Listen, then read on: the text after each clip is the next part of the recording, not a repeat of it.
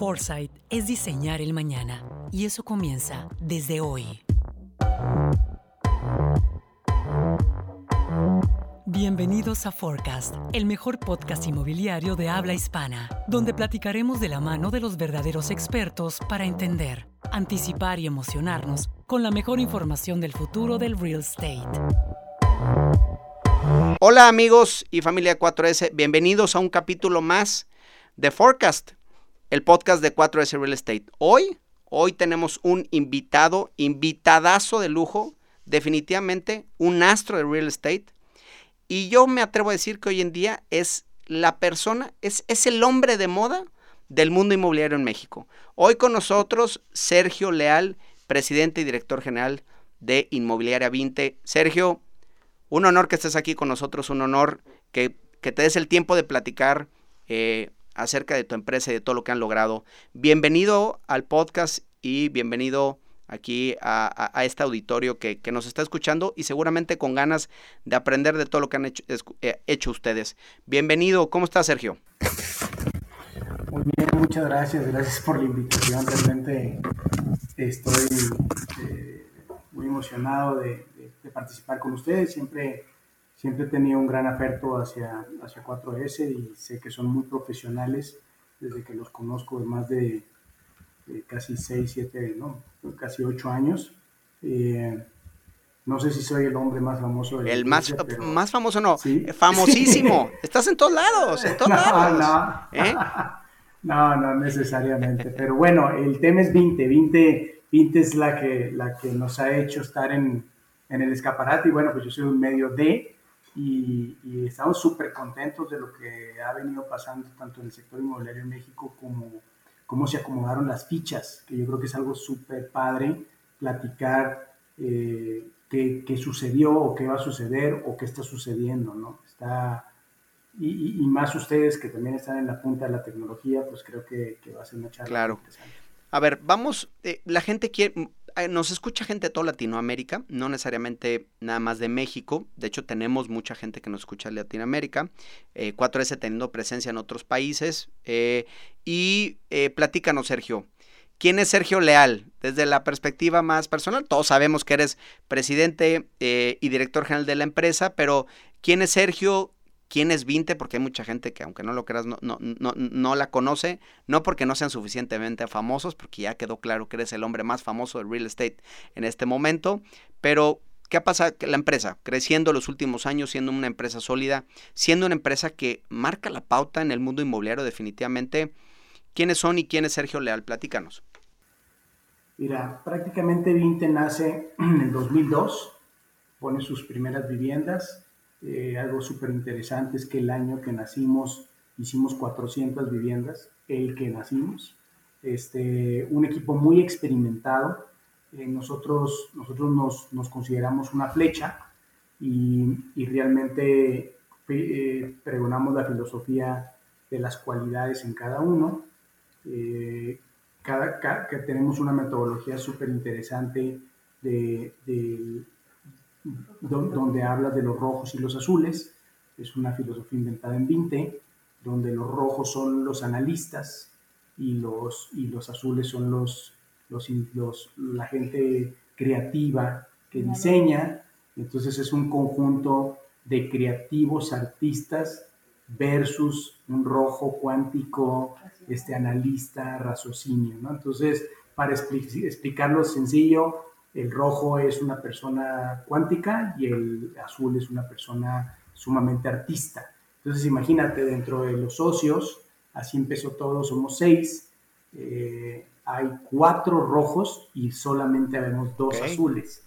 Más que, que los azules son tan, somos tan azules que bueno, pues casi casi hacemos bicolor y morado. Bien, bien. ¿no? Entonces es sumamente interesante porque hay productores, hay emprendedores, hay administradores y hay integradores. increíble. Eh, entonces, entonces eh, Chopper y yo generamos toda la parte creativa, este, él es arquitecto, él crea todo, todo lo que son los sueños. Yo soy un levantapedidos, yo prácticamente mi especialidad es el oler, el oler los mercados y estar comprando tierras y estar viendo en dónde hay un mercado, hacia dónde se mueve y, y en eso estoy yo muy, muy clavado. Yo levanto un pedido que es a Chopper, Chopper prácticamente hace la conceptualización, se lo pasamos a los rojos, en este caso es René, que es el administrativo, René dice, sabes que esta TIR no te va a dar, es prácticamente imposible, se regresa, ya que lo valida René, se lo pasan a Toño, que es Bob el constructor, también rojo, de una organización este, muy grande donde él construye los fraccionamientos, y bueno, pues necesitamos dinero, entonces se lo pasamos a, Domingo, Domingo es el financiero, él va a los mercados europeos, asiáticos, estadounidenses, trae el dinero para poderlo construir y bueno, Carlos nos ayuda con toda la parte de, la, de, la parte de PR, el, el, la organización, la fundación y entonces se cierra el, se cierra el círculo donde una familia empieza comprando una casa y termina viviendo en una comunidad y termina siendo parte de la fundación y esta parte de la fundación nos trae más clientes y estos clientes se regresan porque luego dicen quiero una casa más grande y entonces vamos viendo en dónde, entonces es un círculo virtuoso de capacidades, ¿no? Entonces, en Vinte tenemos muchas filosofías como la del rojo y el azul y, y pues imagínate, ¿no? O sea, si yo pareciera un inverosímil, yo soy presidente del consejo y hay veces que no me invitan a las juntas a Nueva York de bolsa. Y no me invitan pues porque yo les puedo decir una barbaridad, ¿no? Entonces, imagínate a la mitad de la junta hablando yo de inteligencia artificial, pues a Domingo que es rojo, dice, ¿cómo puede ser que este güey esté hablando de cosas, de cosas cuando el tema es finanzas y el mensaje? Entonces termino entendiendo, ¿no? Pero igualmente, cuando estamos hablando de cosas de innovación, pues es muy raro invitar a René y que René pues René es, es, la administración es de la A a la B. No hay, no hay A, C, D. Yo lo voy a hacer mejor, no, es A, B, punto. Entonces así se, se divide. Y déjame decirte que lo curioso es que todo 20, los 1500 que somos, están distribuidos entre rojos y azules y hay unas grandes, este, eh, hay unas grandes tribus dentro de 20 donde los rojos pueden convivir con los azules, y entonces es algo bien interesante porque el azul dice una tontería, que comúnmente las dice, y el rojo dice, bueno, pues es que este es azul. Entonces es un modo de comunicación súper interesante. Hay muchas teorías en el mundo sobre, sobre, sobre los humanos, pero bueno, la más sencilla es rojo o azul, punto, ¿no? Te, te, platico, eh, qué curioso porque 4S tiene una historia muy similar. Somos tres socios fundadores que seguramente ya nos conocerás, Carlos, Francisco y un servidor. Y sí, efectivamente, eh, los tres perfiles que, que, fundamos la empresa somos tres perfiles completamente diferentes, en donde llega un momento eh, que tienes que tener perfectamente claro qué hace cada quien. Porque como dices tú, ¿no? O sea, rojos, azules, en nuestro caso había rojos, azules y amarillos. Entonces éramos tres equipos y hubo un momento en donde entendimos que nos teníamos que separar las funciones acorde a los perfiles de cada uno para que como socios te complementes, ¿no? Si no te complementas, después eh, son las grandes historias de fracaso entre socios que hemos, que hemos escuchado. Afortunadamente, 4S, 20, aquí seguimos, aquí estaremos, esperemos por mucho tiempo. Y qué padre historia, me encanta el tema de los rojos y los azules. Señores, anótenlo para que empiecen a dividir sus equipos. Y si no tienen rojos y no tienen azules, pues a lo mejor es uno de los grandes problemas que pueden tener sus proyectos. Ahora, Pasemos a dos preguntas personales para que la gente, para romper el hielo y para que la gente conozca un poquito más, más, a Sergio. Vamos a ver. Sergio, ¿te gusta el deporte? Sí. ¿Cuál? Mi deporte favorito de lo que yo hago es prácticamente. Sí, que tú practicas. Es cardio, spinning, bicicleta, natación. Eh, el deporte que veo es el béisbol. Ok, ok. Mi, mi, equipo son los Dodgers de Los Ángeles. Ok, ok. ¿Campeón? es el campeón, ¿no? Es el campeón. Bien, no sé bien. Si me marcó la Fernando Manía en algún momento de mi historia. bien, bien hecho, bien hecho. y, bien. y prácticamente, pues sí, sí practico algunas cosas. No practico béisbol porque es prácticamente imposible en esta ciudad, pero me gusta mucho. Y es complicado porque es complicado porque no, no mucho, mucha gente le entiende ver nueve hectáreas, ¿no? Pero pues es, claro. estamos ahí. Bien, comparto contigo el gusto por el béisbol. No soy, no soy de los de los Dodgers, soy un pues, poquito más de los Giants, soy no, soy no, Boston no, por supuesto que no. Ni Boston ni Yankee ni ese tipo de cosas. No, me gusta Me, me caen bien los Giants este, de San Francisco, entonces, y creo que es de los estadios más divertidos y donde mejor comes en, en Estados Unidos. Vámonos a la segunda pregunta. ¿Cuál es el lugar más bonito que has visitado en tu vida? ¿Como ciudad o como paisaje o como...? El que, el, eh, el que más te haya, que hayas dicho, wow, la experiencia de haber estado. Sí. Si quieres esas dos clasificaciones, ciudad y naturaleza. Ciudad Singapur. Nunca pensé que fuera esta... Singapur. Ciudad Singapur. Singapur. Bien, me gusta la respuesta. Impresionante. O sea, algo...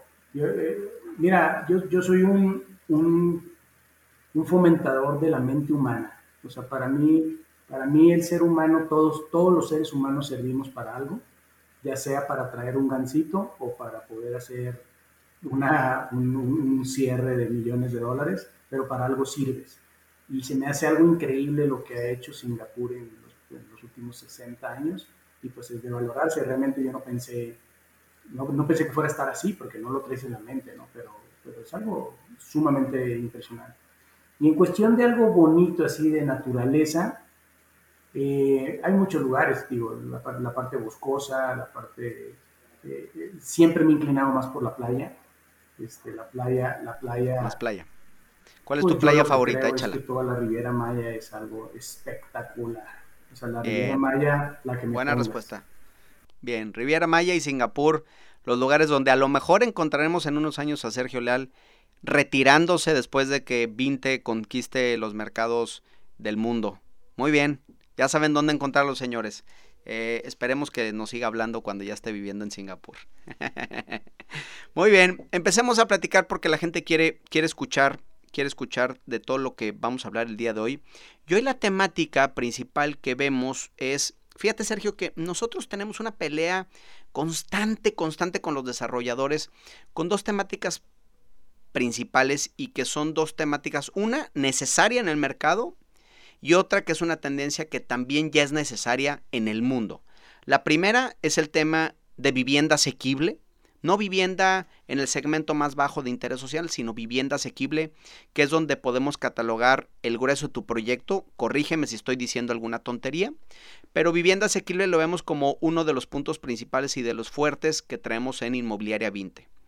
Y el segundo tema, que más que la, el tema de, de, la vivienda asequible, es el tema eh, de sustentabilidad que hoy en día se está volviendo el tema de moda Primero, después de la pandemia, entendiendo que, tuvimos una revalorización por, por la naturaleza, por los espacios verdes, y que eso nos hizo revalorizar al mundo y también pues entender que nos estamos acabando el mundo y que la gente está teniendo una conciencia mucho más fuerte por el tema sustentable.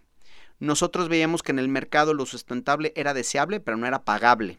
¿Qué quiere decir? Dos productos en las mismas circunstancias, si traen algún elemento sustentable, sí te servía para vender más, pero nadie estaba dispuesto a pagar más por eso. Hoy el mercado está teniendo un cambio importante, las nuevas generaciones, las nuevas tendencias, la necesidad del mundo de hacer productos más sustentables y los niveles de contaminación nos hacen repensar esta parte.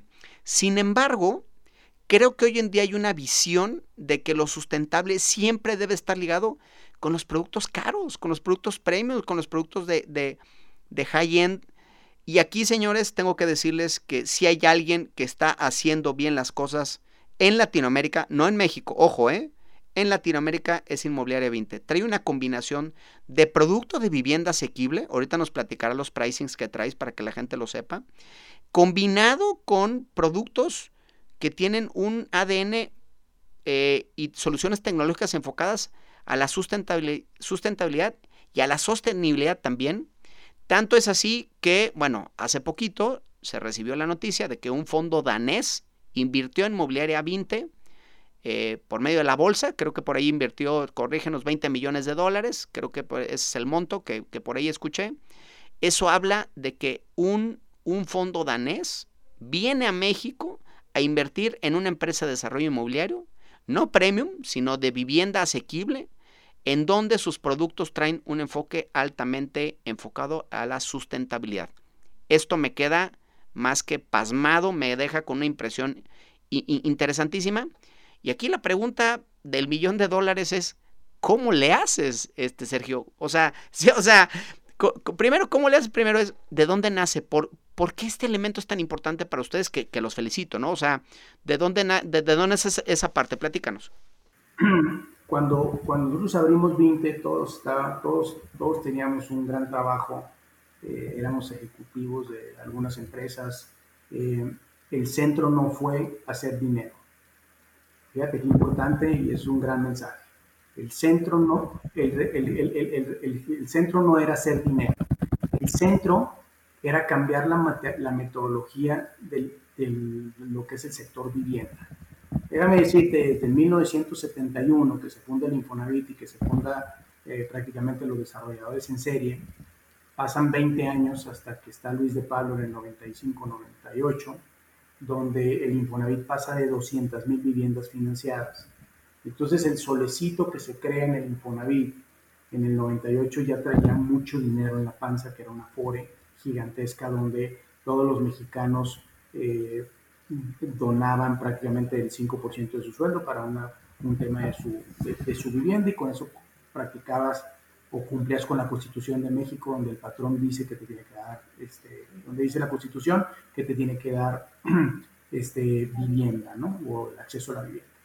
Entonces, el gran problema que tiene el sector hasta el 2008 2009, 2010, es que hay 9 millones de demanda. Entonces, cuando hay 9 millones de demanda, donde la gente demanda un cuarto, demanda una cocina, demanda una escritura, demanda un mejoramiento, demanda un piso, pues hay 9 millones de casas que tienen una carencia.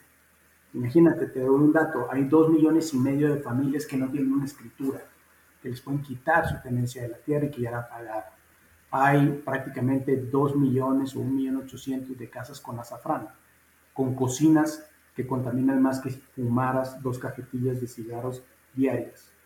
Entonces, cuando se ve esto, dices, bueno, pero a 20 ¿qué le, que le incumbe? No, pues lo que le incumbe es que se casan 750 mil familias al año y esas casas nuevas pues son casados y pues necesitan una casa, ya sea rentada o una casa, y hoy en día ha venido cambiando la sociedad a matrimonios mixtos, a, lo que es madres solteras, a los que son millennials, a los que son solteros.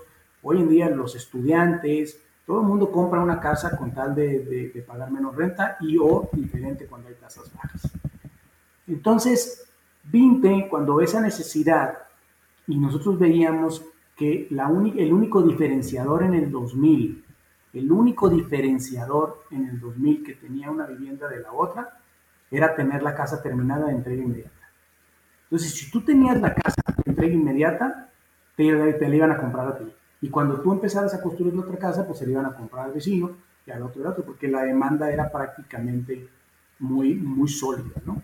Entonces ese creo yo que fue un gran lastre porque los desarrolladores de aquel tiempo se dedicaban a tener una casa terminada, y no importando si fuera una casa de zapatos o no importando si el nombre pues simplemente se llamaba fraccionamiento este, Francisco Villa o Benito Juárez, eh, eh, del cual pues yo no tengo nada contra los héroes nacionales, pero pues metiéndole un poquito de cabeza, Vintel, su primer fraccionamiento, se llamaba Real del Sol, las privadas de Torremolino, la Casa 4, con un servicio de taxi privado. El de enseguida, pues se llamaba López Portillo, sección 4, casa D, eh, manzana 17, lote 25. Cosas de semántica donde la gente decía, pues de entrada el primero debe ser más caro que el segundo. Pues no, no es cierto, eran exactamente igual. La otra es que 20 significa 20 viviendas integrales, viviendas integrales. entonces nosotros nos queríamos salir de la casa y poder hacer este eh, este concepto que sucedió en los 60 en Estados Unidos, donde en los moteles eran de dos niveles, máximo tres, para no poner elevador, y eran grandes cuartos gigantes con una, una cafetería chiquita y una alberca chiquitita, y en algunos lugares no, donde tú llegabas, estacionabas tu coche, te subías, dormías y te ibas con un cuarto muy grande. Y se fueron transformando la hotelería a decir, yo ya no quiero que la gente esté en el cuarto, quiero que la gente salga y disfrute la ciudad. Entonces empezaron a terminar donde hoy tienes un resort, donde los cuartos son chiquititos, donde te invitan a salirte, y hay unas grandes áreas, cinco restaurantes, canchas de básquet, canchas de tenis. Entonces, ese fue el concepto de Vinte. El concepto de Vinte es tu casa, lo que necesites y necesito que te salgas a hacer ejercicio. Entonces, en este tema de valores agregados se inventó en el 2000 el DIS, el Diseño Integral Sustentable. Algo muy innovador donde nunca nos pagaron por él nadie, ¿no? Luego, luego se inventó la hipoteca verde, de los cuales fuimos precursores con otros desarrolladores, y empezamos a ver la hipoteca verde del Infonavit, donde añadiendo cuestiones sustentables hacían que bajara la mensualidad y eso se le daba de valor agregado a la casa. Por ejemplo, el calentador solar. Calentador solar es algo que realmente funciona y que hace que en lugar de que estés pagando 700 pesos de gas, pues pagues 400 pesos y te ahorras 200 pesos. 200 pesos, pues a lo mejor tú, tú, tú y yo los damos este, en una comida o algo por el estilo, pero hay gente que gana 5 mil pesos, que para ellos 200 pesos es mucho dinero, y si tú pones un calentador solar, se calienta, no prende el piloto, no usa gas, bla, bla, bla. Entonces decíamos, bueno, pues vamos por la verde. En el 2010 hicimos un producto que se llamó la casa Net Zero Energy en la COP16 en Playa del Carmen, donde la casa costaba 15 mil dólares y el producto, el equipamiento, costaba 12.500 dólares. La celda, la celda solar costaba 2.500 dólares.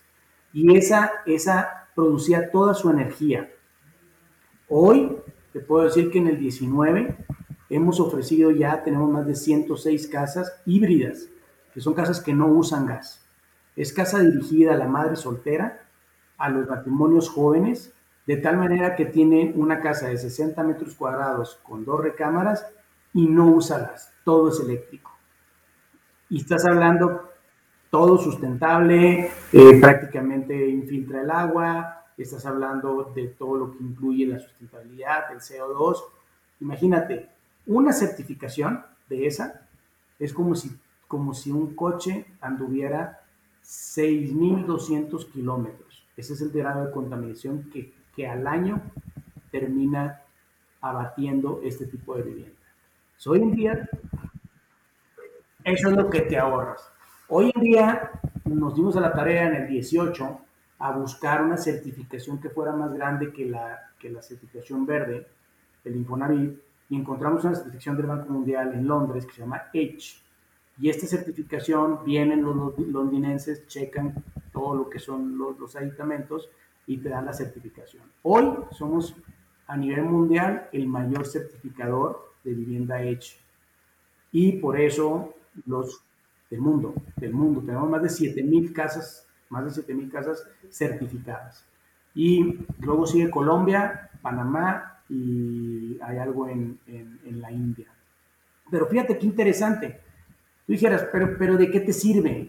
O sea, ¿de dónde sacas el dinero o pierdes dinero? Pues está bien raro que Vinte sea la empresa que mayor cotiza en la bolsa con el, con el, con el valor de mercado más grande de todas y, que sea la que más rentabilidad tenga. ¿Cómo le hacen? Ah, bueno, pues es que cuando tú accesas estos mercados europeos que le dan mucha importancia a la parte de la sustentabilidad, que no es así en Estados Unidos ni en América, sino que en Europa van muy adelantados en la parte sustentable, pues imagínate el crédito de 20 es un TIE más 1, cuando, cuando el de México es TIE más 4. Entonces nosotros traemos casi 200 puntos bases menos que lo que hacemos es invertirlo en el vivienda, darle valor agregado a la casa, vender más, y es un círculo virtuoso donde, que, donde cumples con la parte del ser humano como tierra, sustentabilidad, cuidado de, de, nuestro lugar, cumples con el, con el cliente, cumples con los rendimientos, cumples con los accionistas y pues cumples con todos. No, ahorita ya te estoy, ahorita ya te estoy platicando una historia de éxito, pero en el 2015 pues nadie te pelaba, ¿no? O sea, nadie decía, nadie, te decía...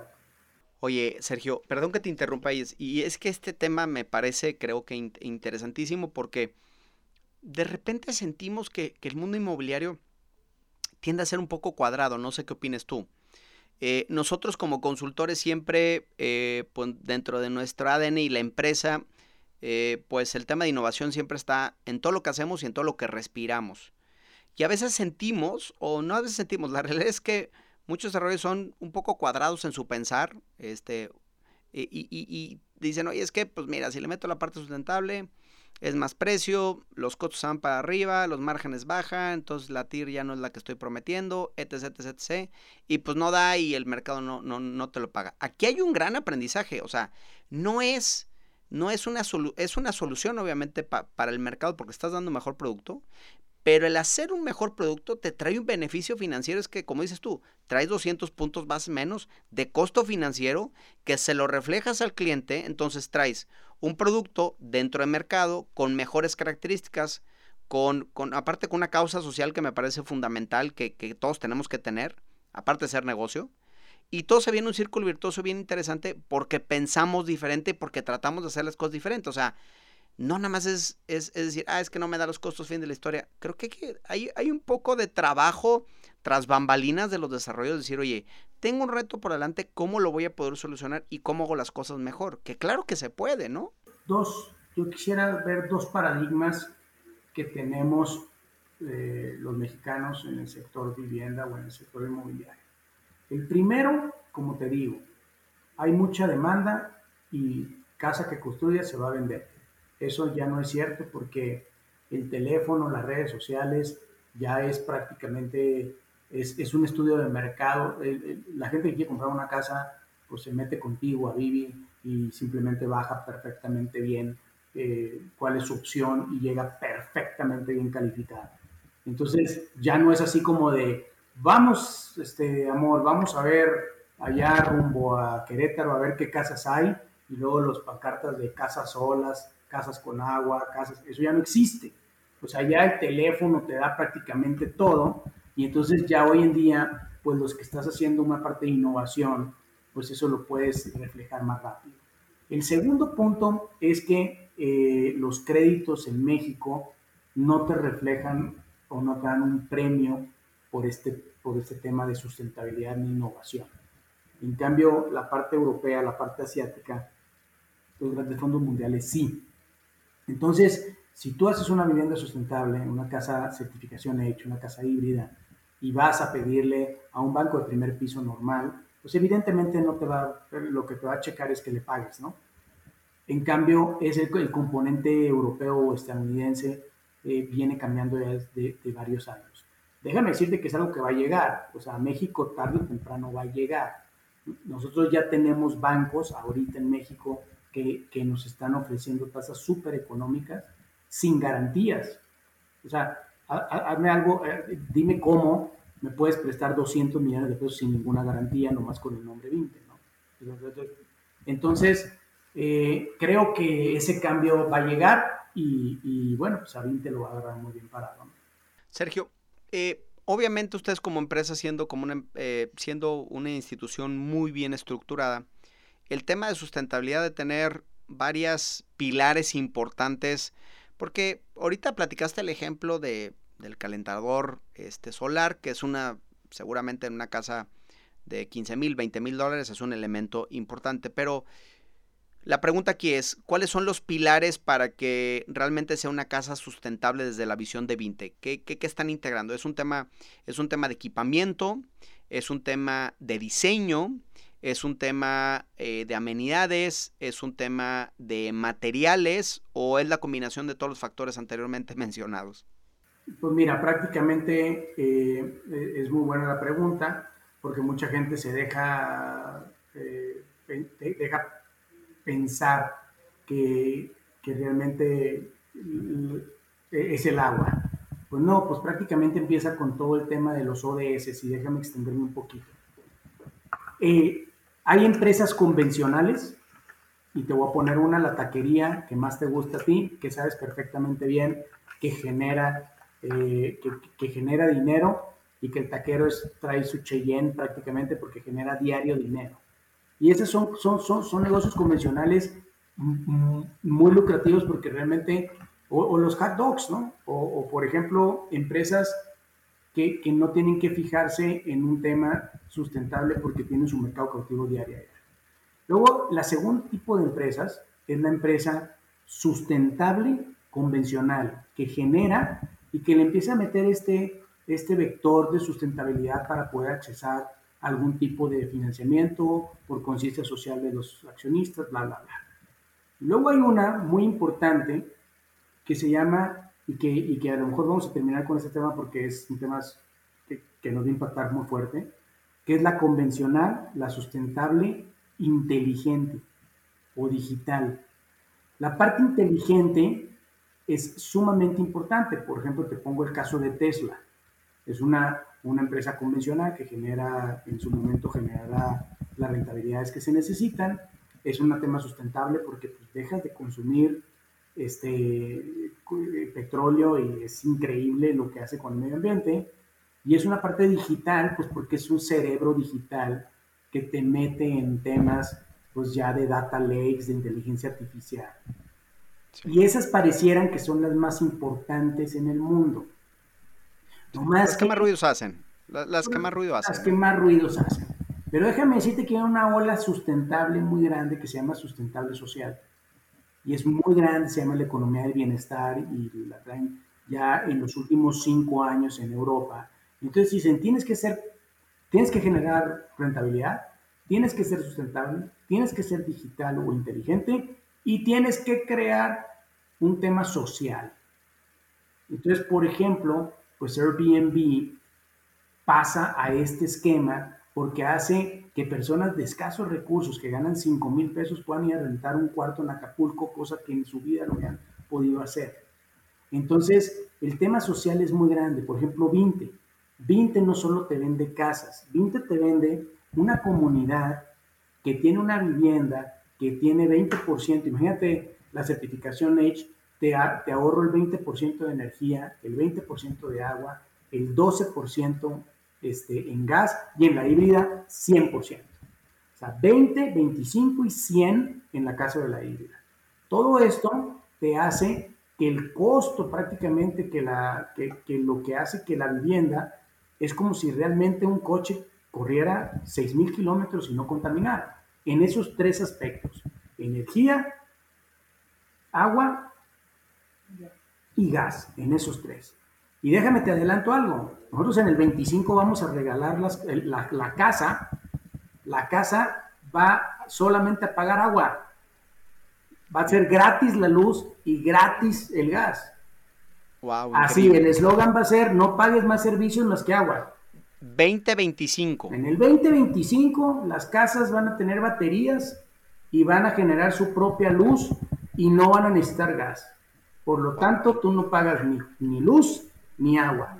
Hoy ya tenemos la tecnología probada y estamos en gestiones porque, porque, porque Comisión Federal me pide una factibilidad. Pues ya no la necesitaría. Yo ya no necesito a Comisión Federal. Es un complejo de pilas, todo, todas se conectan las pilas, bla, bla, bla, bla, y te puedo volver loco aquí con todo ese tema, que es cuando ya no me llevan a Nueva York. Ya no me llevan a Nueva York porque luego desaliento al inversionista. Pero bueno, e, ese es, hacia allá vamos.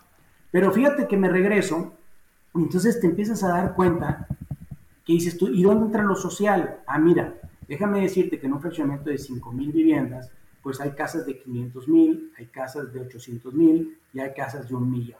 El gran paradigma es el de 500 y tú me lo vas a, reafirmar porque sabes más tú en ese tema que yo. Hay gente de 500 que no quiere vivir con el de millón.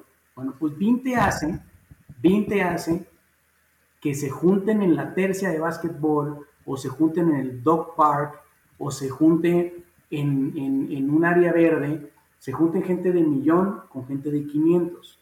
Y ahí no importa si eres de millón o eres de 500. No importa en la tercia si llegas en Audi o llegas en caminando. Porque lo que importa en la tercia es que seas bueno. Y entonces cuando van escogiendo el grupo, tú no le dices, ¿qué coche tienes? Para escogerte. No, lo escoges porque eres bueno.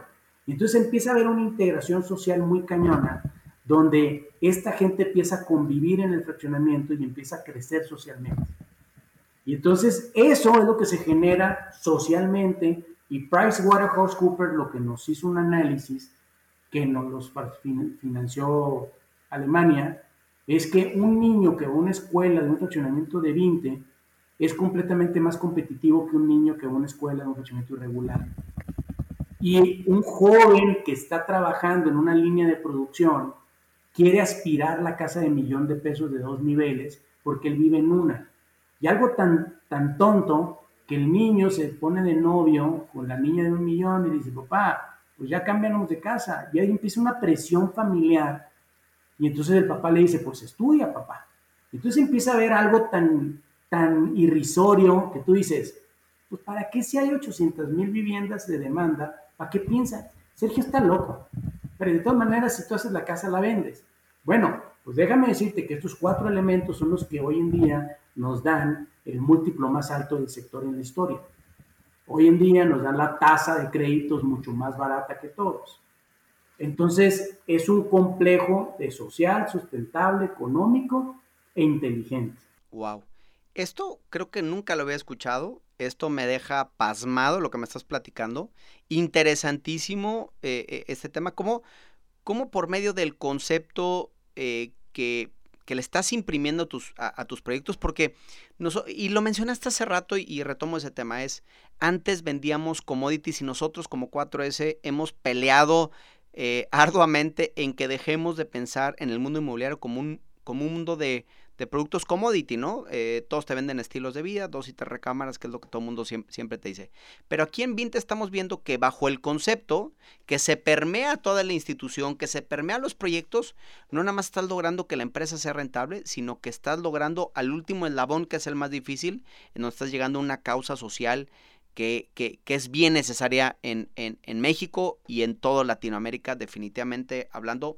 Interesantísimo, interesantísimo.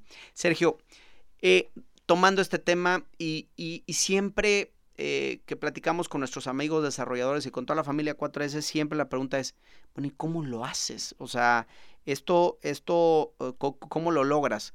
Yo te pregunto, es, tienes eh, obviamente el diseñar este tipo de productos, meterle todos estos elementos de ingeniería, porque necesitas muchos análisis de ingeniería para poder decir, oye, necesito ponerle celdas que me cuesten tanto para que también sea eh, rentable el negocio y que sean las mejores y que no tengan tanta garantía, porque esta gente si se les compone no tiene dinero para poderlo arreglar. Entonces todo este tema de diseño, de ingenierías, eh, es un equipo que seguramente no está operando el día a día. Tendrás un equipo eh, de innovación, de conceptualización de proyectos. Eh, ¿Lo tienes, no lo tienes? Eh, ¿Qué tan grande es? ¿Cómo creamos estos nuevos conceptos en Vinte? Tenemos un, área que se llama Vintelligence y esa área, entonces, entonces esa área ve tres cosas fundamentales. Los materiales que están cambiando día con día y cómo poderlos adecuar para que duren más. la parte de toda la tecnología, es gigantesca, tenemos cuatro o cinco programadores programando data lakes y data robots y, y todo lo que es, es, todo el tema de redes sociales y, y, no solo redes sociales, sino administraciones, BIM, BIM 360, todo lo que tú quieras de software y lo que tú llamas Este, y tenemos otra área muy importante de sustentabilidad. Entonces, por ejemplo, yo cuando te hablo ya de las pilas es porque yo ya sé qué pila voy a comprar. Ya hicimos pruebas con siete baterías, este, con, cómo tropicalizarlas a México, cómo no tropicalizarlas. Y evidentemente ahorita eh, es más caro el, proyecto, que es más caro el, sistema que las pilas, que, que, la casa, como sucedió en, en Cancún, ¿no? En, en, el 2010. Pero bueno, dentro de 10 años o dentro de 5 años, pues ese tema va a ser comúnmente. Entonces, las tecnologías las tecnologías van bajando en precio, se van acomodando al mercado. Y, y, déjame decirte que es muy fácil, el 1% de los ingresos de Vinte se invierte en Vinte, ese es el presupuesto. Si Vinte factura 4 mil millones de pesos, 40 millones de pesos van ahí. Si Vinte factura 3.600, 3.800, 38 van ahí. No hay pregunta. El 1% de los ingresos va a temas de inteligencia. Señores desarrolladores, en innovación, perdón, en innovación, tienes razón. Señores desarrolladores, tomen nota, por favor, 1%, empiecen de una vez, porque si no, se me hace que se van a quedar, se van a quedar atrás. ¿Cuántas personas tienes en, el equipo de Vintelligence? Y son 14. 14 personas ya en total de los tres equipos. Wow, increíble. Eh, Sergio, ¿cómo eh, tú que estás, que tienes alta sensibilidad en el mercado, ¿Qué, qué, qué, cómo ves el futuro de la vivienda eh, eh, en México. ¿Qué, qué, opinas de ese sentido? Yo te he escuchado varias veces, varias entrevistas. Este, ¿Qué opinas? ¿Qué, qué, le puedes decir a, la gente que nos está escuchando? ¿Qué va a pasar o, o cómo ves el futuro de la vivienda en México? Que lo que pasa en México, déjame decirte, que pasa en toda Latinoamérica, somos iguales, nada más tenemos un poquito de acento diferente, pero eh, es un, digamos que es un síntoma muy similar. ¿Cómo ves la vivienda en Latinoamérica, específicamente capítulo México? Mira, lo que te puedo decir es, así vamos haciéndolo por layers, en un tema macro, este, el tema fundamental es lo que es la parte de la inteligencia artificial. O sea, eso va a cambiar completamente la jugada, completamente. O sea, en el 2030 el 14% del PIB a nivel mundial va a venir de inteligencia artificial. Lo, lo, lo, más importante es que de ese 14 solamente el 1 viene en América Latina. Y entonces, eh, eh, las empresas que quieran perdurar más allá del 2030, 2040, 2050, pues van a tener que hacer algo urgentemente en la parte de ordenar toda su información, ponerla en, en lagos de datos, ponerlas en la nube, entenderle cómo se cuadra la información, porque van a llegar muchas empresas desde Singapur, desde Hong Kong, desde Seattle, que van a poder accesar a tu mercado. O sea, dentro de poco ya hoy en día tú vas a poder contratar el Internet a Tesla, simplemente satelital. Entonces ese dinero se ve de otro lado. Antes, antes hace, en, hace 10 años tú no podías, eh, tú agarrabas un taxi. Hoy en día el dinero se va a otro lado, el, de tu taxi. Entonces, entonces yo, yo lo he repetido muchas veces que, que hay una, una, una guerra por la economía de los países sin tirar una sola bala. Y entonces no nos, damos, no nos hemos dado cuenta, pero estamos siendo conquistados por estas grandes empresas que, que son altamente tecnológicas y que van pasos enfrente y que simplemente pues te van quitando de poquito en poquito de tu salario mínimo y tú no te das cuenta. Y, no hay ningún problema si se queda en México. El problema es que no se queda en México. Entonces, cuando tú visualices eso, tú tienes que, el 1% de tus ingresos es muy poco. O sea, es muy poco cuando tú tienes una economía este, tanto europea como estadounidense, que, que, que las inversiones y los cheques son gigantescos para poder crear, crear y crear tecnología. Entonces, no hay de dos, de dos sopas. O inviertes en tecnología y te adecuas, o vas a desaparecer en el 30, 35, en 40, ¿no? Eso, eso no me, me queda súper claro. Este, una parte importante es que México no es igual que América Latina en vivienda por un solo factor. Uno, el, el Infonavit. O sea, que tú tengas un, algo, o sea, algo que ha hecho muy bien México en vivienda es el Infonavit. O sea, Colombia, mira, nosotros hemos querido entrar a Colombia, hemos querido entrar a Brasil, hemos querido entrar a Chile, y te topas con que no hay unos bancos de hipotecas, son los bancos los que prestan. Entonces, realmente el Infonavit es una gran ventaja competitiva. Y luego, aparte, el mismo Infonavit se está tecnificando. Entonces, no te sorprendas que el día de mañana el Infonavit pues te va, o sea, tu mayor competencia de lo que estábamos platicando antes de entrar a la plática es el Infonavit. Pues porque él nomás le va a poner un número y te va a hacer lo mismo que me dijiste que querías hacer tú. Y, es, y tiene 14 millones de derechohabientes.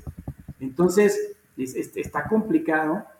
Cuando tú te empiezas a meter, dices, no, pues ya valió gorro, pues porque resulta que tengo toda mi información estructurada, bla, bla, bla. bla. dices, a lo mejor hay mucha gente que dice, no, hombre, está, loco Sergio, pero déjame decirte que en el 2030, 2040, eh, eh, eh, esto va a ser completamente diferente en cuestión de ventas y en cuestión de administración de la construcción.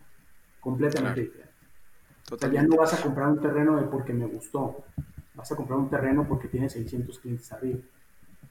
Y porque, es, y porque ya analizaste ya automáticamente hay un análisis previo que te dice que eso va a ser negocio. No, no, porque el 4S me va a decir, compra este terreno porque hay 600 clientes y aquí está la lista. Sí, o, totalmente. O Juan Pérez me va a decir, aquí está la lista. Entonces, totalmente. imagínate, te ahorras un dineral. Sí, sí, sí, totalmente. Pues Coincido contigo. De hecho, eh, coincidimos contigo nosotros como, como empresa eh, a la hora de, de, tener todo este tema de inteligencia. También eh, estamos viendo esa parte.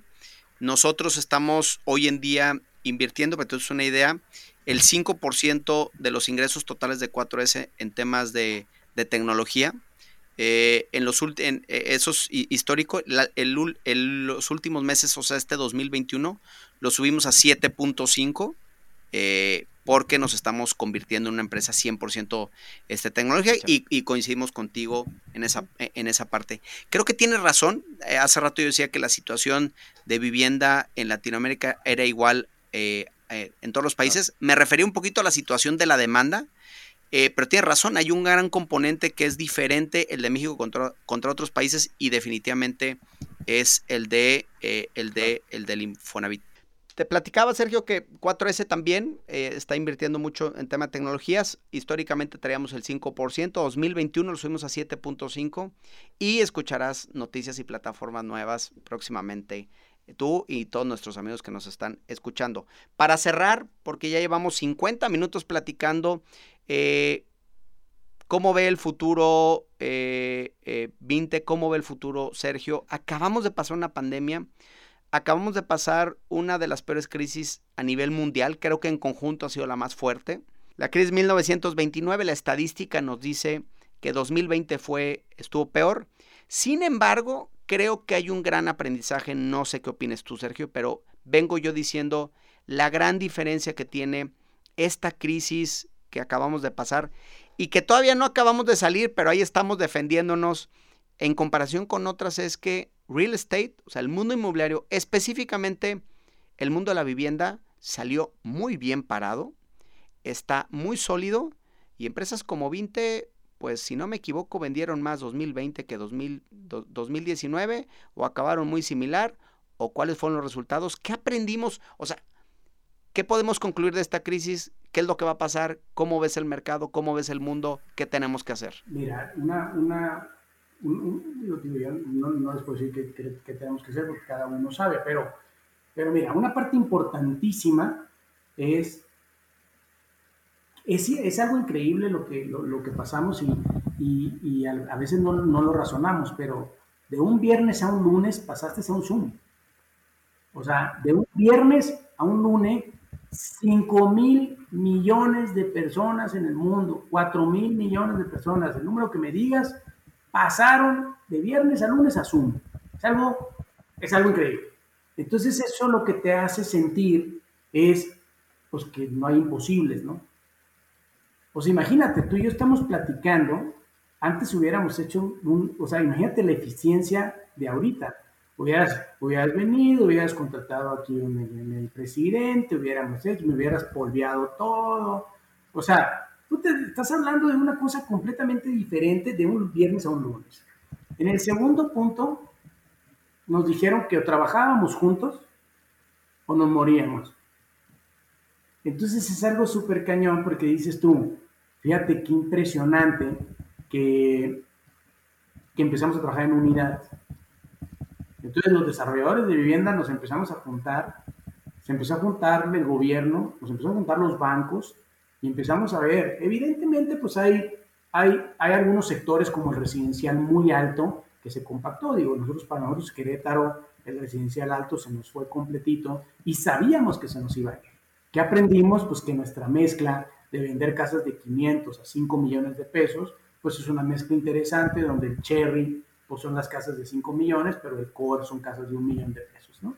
Entonces, empiezas a darte cuenta que estar diversificado te conviene, que tener amigos en el sector te conviene, que platicar los problemas con, con, con, empresas este, como las de ustedes, que tienen mucho tiempo en el tema y dando consejos activos, pues estás hablando de que necesitas empezar a jalar ayudas.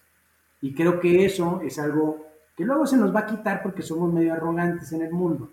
Entonces ya cuando todo esté, ya, ya pero la verdad de las cosas es que la esencia es que se trabajó en equipo entre todos los niveles de gobierno, entre los niveles de la iniciativa privada, entre los bancos y la misma gente. La misma gente tenía un gran miedo de decir, yo tenía la ilusión de comprarme mi casa y ya no me la voy a poder comprar porque se va a acabar el mundo, pues sabes que me la voy a comprar aunque se acabe el mundo. Entonces se vendió más que lo que se vendió en el 19, ¿no? 20, increíble, salió, 20, para que te des una idea, 20 salió 2% abajo de los ingresos del 2019. 2. Nada, igual. Prácticamente salimos igual. Y entonces aprendimos, venimos trabajando mucho tiempo con el tema de las teleconferencias. Este, ya los socios me veían raro porque decían, tu, tu, tema azul de andar trayendo tecnologías y gastarte un dineral por el tema de las teleconferencias ni se usa. De viernes a lunes ya teníamos todo listo, ¿no? Es algo, es algo, es algo que, que te empieza a pasar y te empiezas a dar cuenta que, que lo que tienes que hacer es ayudarte de expertos. O sea, si tú quieres evaluar un mercado, pues, sí, yo sé que tú, yo, sé que tú eres Juan Camaney, pero realmente hay una persona, una empresa mucho más experta que puede evaluar un mercado más rápido que tú. Y eso yo creo que fue lo que se aprendió, ¿no? ¿Qué sigue? Creo que, creo que la gente que, estamos en el medio, que seguimos pujando muy duro, vamos con todo.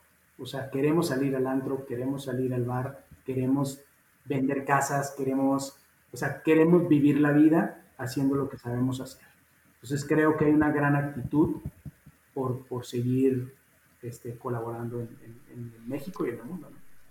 Dos cosas se revalorizaron en, este, en esta pandemia. Uno, la familia y las relaciones humanas, definitivamente hablando. No, no sé si estés de acuerdo conmigo. Y segundo, el hogar el hogar se revalorizó, ya nos estamos yendo todo el día a la calle y después de esta pandemia entendimos que el hogar es una parte bien importante y eso trajo beneficios al, al, al mundo inmobiliario. Fíjate, de acuerdo fíjate, contigo. Fíjate qué interesante, yo tuve una discusión con el gobierno actual este, en Sedato, este, muy al principio porque decían que las casas estaban muy alejadas y, y que pues era una locura, que la gente caminaba mucho. Entonces yo le decía, déjame decirte que en el futuro tú vas a vivir donde realmente quieras vivir porque el traslado va a ser completamente rápido. Nadie va a querer vivir enseguida del metro. Nadie va a querer vivir enseguida de una ciudad conurbada con tanta gente. Entonces me decían, no, hombre, estás loco, o sea, eso, eso no va a pasar. Y le digo, claro que va a pasar, porque mira, si el coche se va a manejar solo, no va a haber tráfico, porque no va a haber choques. Y entonces, pues tú vas a hacer 15 minutos de Valle de Bravo, pues a Toluca. Tú puedes tener una oficina en Toluca porque vas a estar conectado, pues simplemente por teleconferencia. Dicen, no, hombre, eso va a tardar muchísimo en pasar. Pasó en dos meses, en dos meses la gente se fue a vivir a otros lados, se vivió en su casa, se dio cuenta que el que vivía en el centro de la colonia del Valle, en un departamento de 40 metros cuadrados, se estaba volviendo loco porque necesitaba hacer su yoga y se empezó a salir a, la ciudad, a, a, a los suburbios conurbados para poder tener un espacio 20 subió 27% la venta de casas. Nosotros vendíamos 60% apartamento, 40 vivienda. Se volteó 60 casas, 40 departamentos. Y en los departamentos lo que pregunta la gente es, ¿dónde voy a trabajar? ¿Dónde está mi, alco mi alcoba para poder el home, el home office? Imagínate, ¿no? Entonces yo creo que, que está súper interesante lo que va a pasar.